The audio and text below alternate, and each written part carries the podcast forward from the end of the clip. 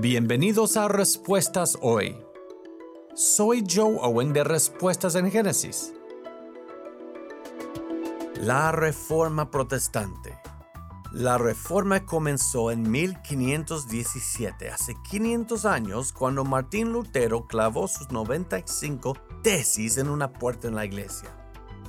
Este documento describe muchas de las tradiciones no bíblicas y los problemas que se habían introducido en la iglesia. Lutero y los otros reformadores exhortaron a la iglesia para dejar de depender de la palabra del hombre como si fuera la verdad y en su lugar confiar en la palabra de Dios. Su postura les costó, pero encendió una reforma en la cual todavía se sienten los efectos hoy. Pero la tentación de confiar en la palabra del hombre en lugar de la palabra de Dios todavía nos atrae.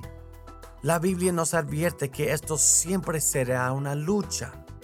Recuerde que siempre debe estar firme y anclado en la palabra de Dios. Y eso es desde el primer versículo hasta el final de la Biblia en todo lo que enseña. Si quieres aprender más sobre nuestros orígenes, el Génesis, la creación y el Evangelio, visita nuestra página web respuestasengénesis.org. Respuestasengenesis.org.